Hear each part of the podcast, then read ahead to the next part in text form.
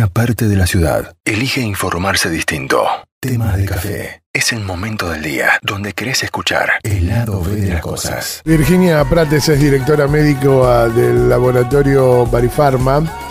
Hoy comentábamos al inicio de nuestro programa que mm, este 15 de septiembre eh, es el Día Mundial de la Concientización del Linfoma. La clave del diagnóstico temprano y un tratamiento oportuno es uno de los tipos de cáncer menos conocidos y que incluso en este último tiempo más ha crecido en todo, en todo, en todo el mundo. Pero para hablar de este tipo de cáncer, para conocer más sobre esto, decidimos llamarla a Virginia, que ya está al aire con nosotros. Virginia, ¿cómo te va? Buen día, Gabriela y Edgardo te saludan. Hola, buen día, ¿cómo va? Muchas gracias por este espacio. Al contrario, bueno, Virginia. Eh, ¿Cómo podemos explicarle a nuestros oyentes de qué se trata el linfoma? ¿Qué es este linfo, esto del linfoma?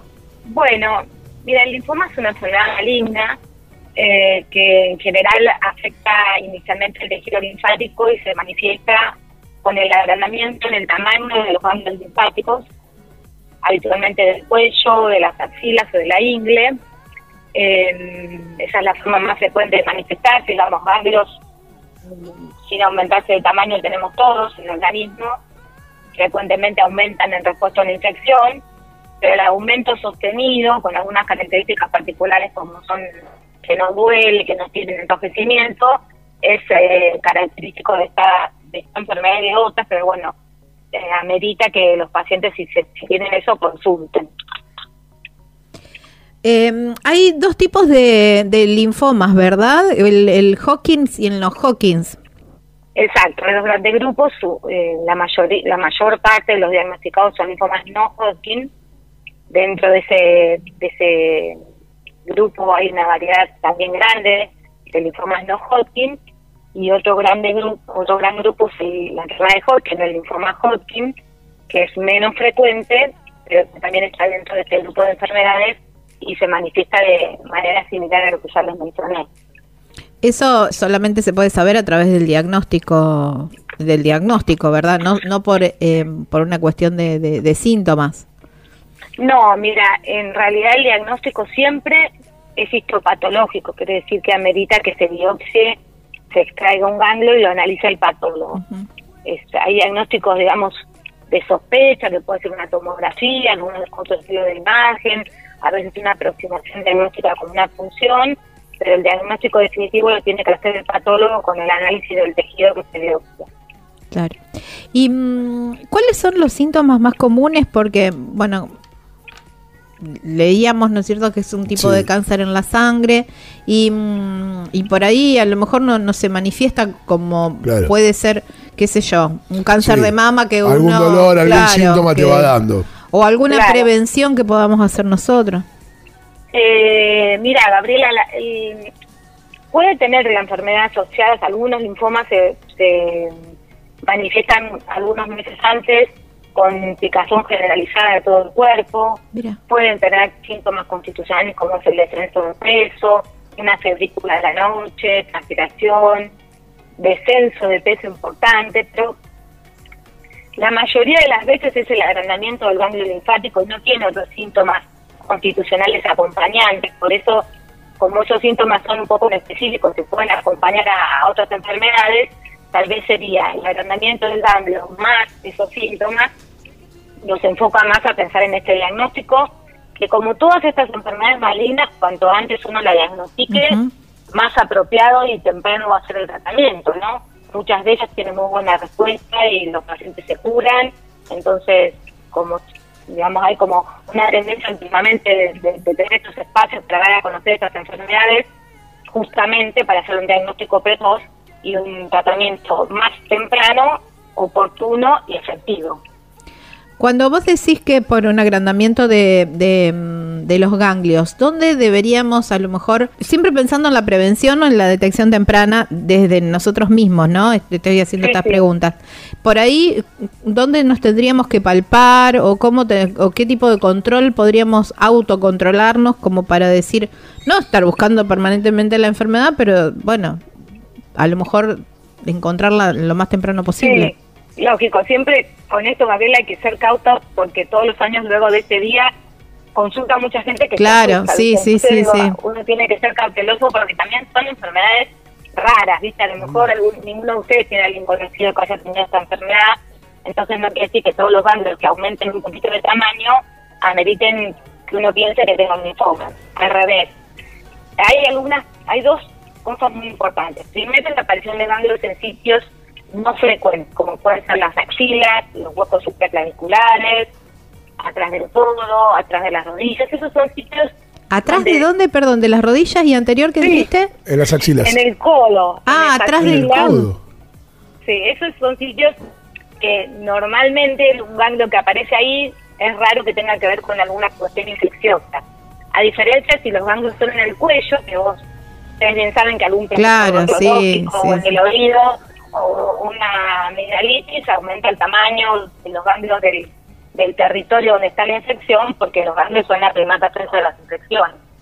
Entonces sería la aparición de adenopatías en sitios no habituales o, si es en sitios más frecuentes de infección, es la persistencia de un ganglio aumentado de tamaño que esté varias semanas, ¿no? Y que tenga un tamaño considerable, por ejemplo, como una nuez. Ajá, está bien, claro, porque también tenemos, eh, aclaremos que el ganglio es como una pelotita.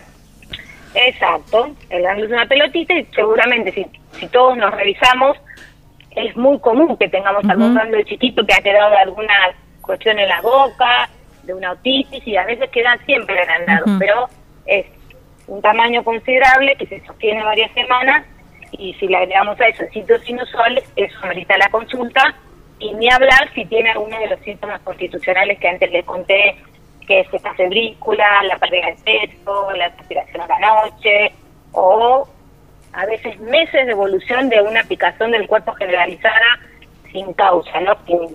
Sin, que sea una alergia. Claro, está bien.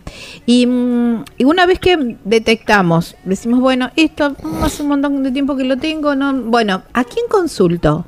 Un médico. Mira, el desde varios lados nos llegan los pacientes con esta enfermedad.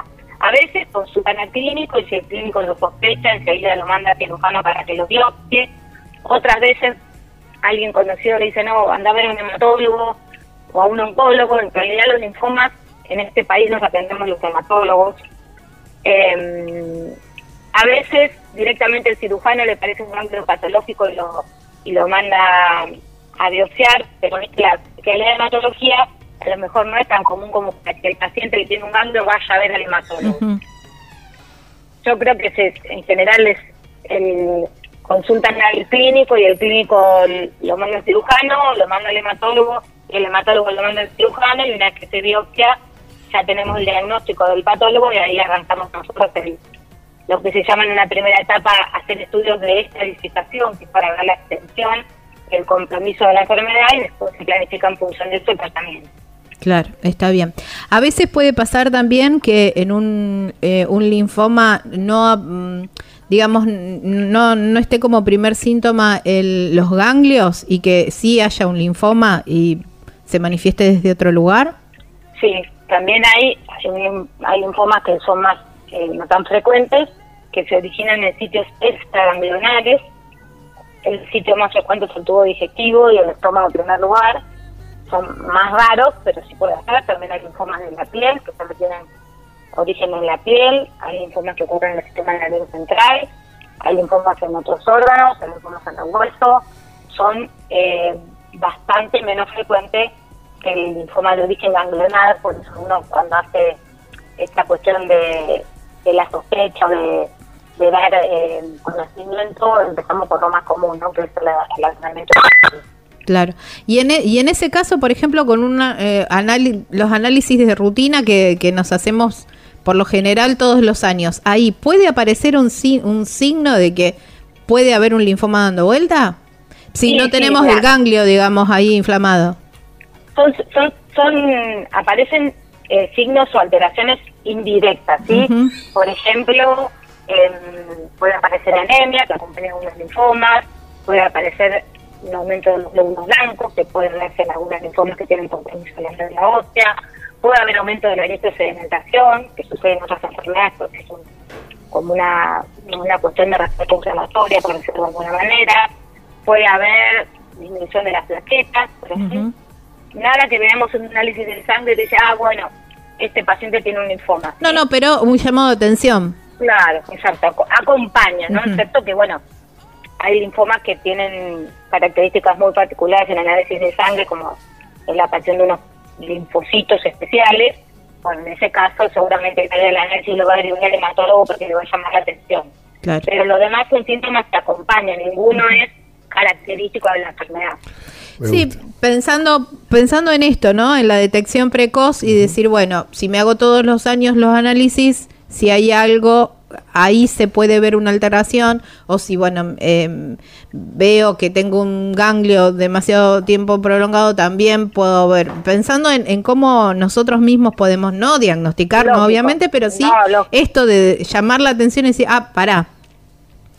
Sí, viste, yo digo, es muy muy habitual que la, que la gente se cree que porque tiene un análisis de sangre normal no tiene nada.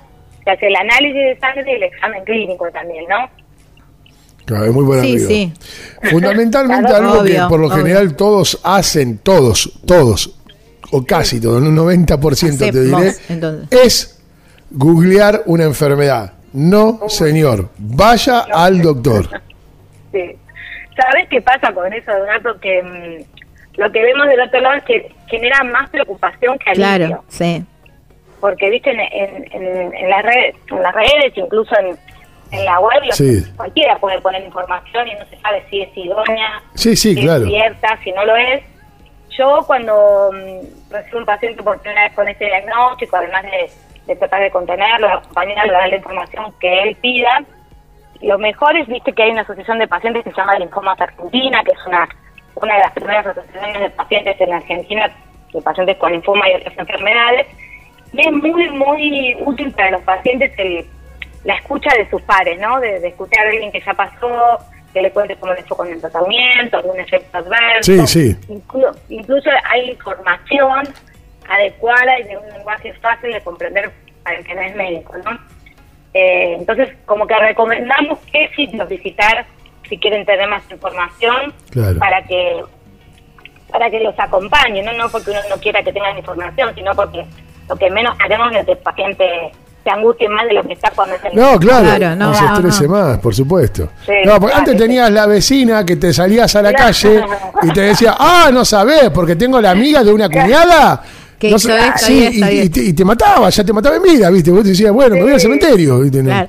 No, No, bueno. y además, ¿sabés qué pasa? Que también, en general, lo que las noticias que se conocen es cuando no, no andan bien.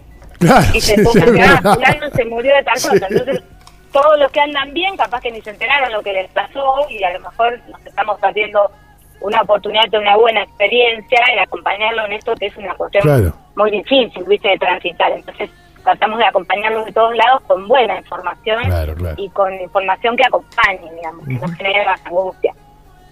Exacto, ahí está, ¿eh? Ahí está, me parece, me parece Es- súper útil y esto, ¿no? También de, de, de dar a conocer y de... No, eh, no tiene el, el, el- el mínimo espíritu de, de, de, de, ale- de- de crear alertas, sino estar Exacto. atentos, ¿eh? Decir, bueno, Exacto. tengo esto, no de hago lo preocupación, otro, sino de bueno, claro, ocuparse. Decir, bueno, ah, para, mira, hace un montón que tengo esto acá en el codo, no me veo Sí, voy cuenta. a ver Yo pensé que era onda. una bolita de grasa. Claro. Bueno, Aparte, no. tengan en cuenta algo que eh, lo está diciendo acá la doctora. Esto, eh, cuanto antes, mejor. Claro. Así que vaya, ya. Exacto, exacto, exacto. ¿Viste? No a los juicios Tam- previos. Y también hay casos de muy buen pronóstico. Sí, claro, por Sí, supuesto. hay que, Sí, hay que aclararlo hay- eso. Te Por diría supuesto. que la mayoría de los Mira. linfomas, por suerte, la mayoría, bueno, excepto que sean que tienen niveles avanzados, algunos que tienen un mal pronóstico, la mayoría tiene muy buena respuesta al tratamiento y los pacientes se reinsertan a una vida normal y viven un montón de, de tiempo sin la enfermedad y otras enfermedades, otras variedades de linfoma que a veces nunca requieren tratamiento, solamente se controlan y hay algunos pocos que requieren tratamiento muy agresivo. Claro, ahí está. Tenemos un espectro muy variado, es una enfermedad bastante heterogénea. Virginia, muchas gracias por tu tiempo. No, un gusto. A tu disposición. que Abrazo necesiten. gigante, que tengan lindo día. Igual Abrazo para ustedes. Gracias. Chau, chau. Adiós. Virginia Prates es directora médica del laboratorio Barifarma. Grosso, ¿eh? Y Sí, sí. estuvo hablando con nosotros. Con esto, ¿no? Eh, como decía vos, Gaby, ¿no? Hay que